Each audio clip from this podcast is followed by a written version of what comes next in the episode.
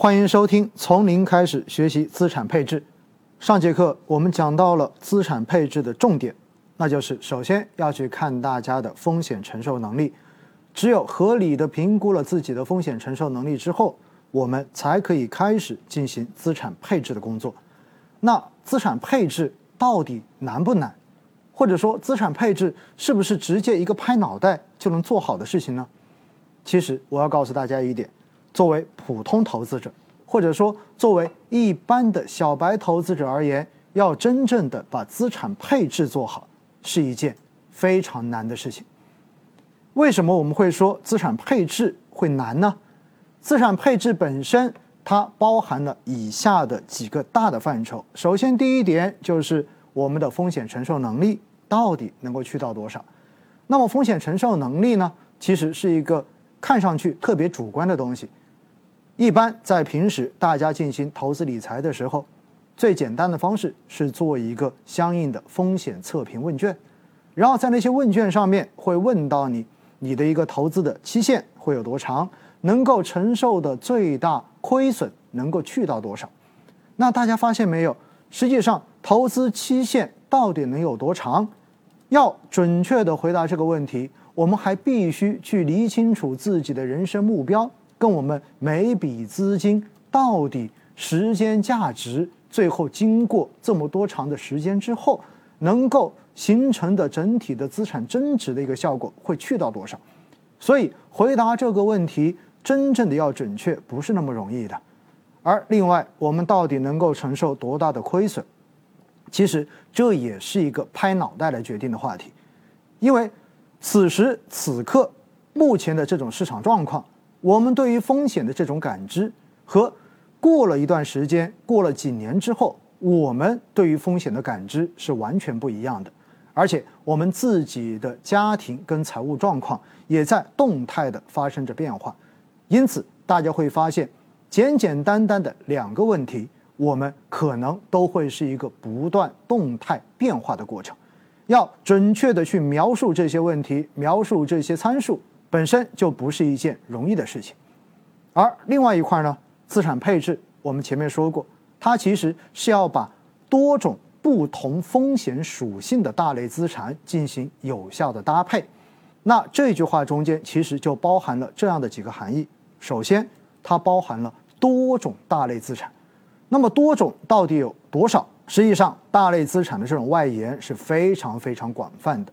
我们平时一般说到资产。说到投资，大家可能首先想到的就是股票市场，然后呢，还有大家在过去的这十几二十年在银行端特别喜欢买的理财产品，那么还包括了公募基金，而公募基金中间，可能你又发现它有货币型基金、债券型基金、混合型基金以及股票型基金。除此之外呢，除了公募基金，还有私募基金，而。再除了这些之外，大家又发现，在过往、在过去的那些年，我们好像还能在券商端买到很多券商的集合理财产品，并且呢，还能在券商或者信托公司以及银行买到各种的信托产品。而这些产品，我们细细的再分一下，发现可能有些还带有分级这样子的设置。哎，大家有没有发现？仅仅听我讲到这里，估计很多人就已经开始头晕了。对了。除了这些之外，还有什么？还有保险资产，还有黄金，还有比如说很多人喜欢去热炒的，包括什么茶具也好了，包括普洱茶也好，还包括什么年轻人在过去的这几年特别喜欢炒作的这种什么炒鞋、鞋子。所以呢，到最后大家会发现，如果真正的说到资产配置，说到各种我们可以去参与投资的大类资产。它是一个非常广的一个含义，那是不是我们在进行资产配置的时候，它有一个前提，就是我们必须要去充分了解不同的大类资产它具体的头像到底是什么，而且除了它具体的头像，我们还要去了解它的具体的风险属性到底是什么样子的。除了这些之外，还有更重要的一点。我们还必须要了解不同大类资产之间的相关系数，它的相关性到底是怎样的？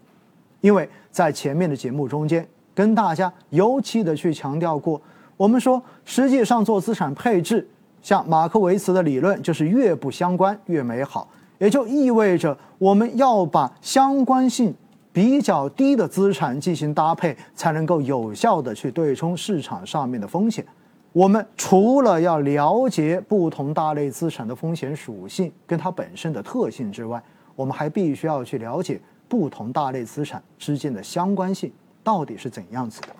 而了解了这些基础的数据之后，我们回过头来还要根据大家不断变化着的理财目标，来进行时间价值的宽算。我们才能算出来，我们提前多久进行相关资产的准备，才能在我们需要用钱的那个时点，真正保证我们有足够的现金流来满足我们对于人生的目标。所以讲到这里，大家有没有发现今天的这一集，听上去已经越听越复杂了？没错，资产配置其实是一个非常复杂而且完整的系统，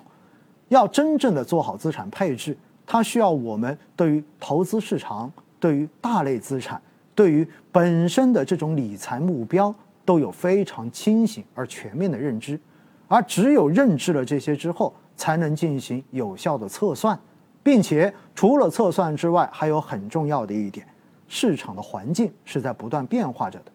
可能今年股市比较好，明年债券市场比较好，而到了后年，说不定出现一次股债双杀的市场，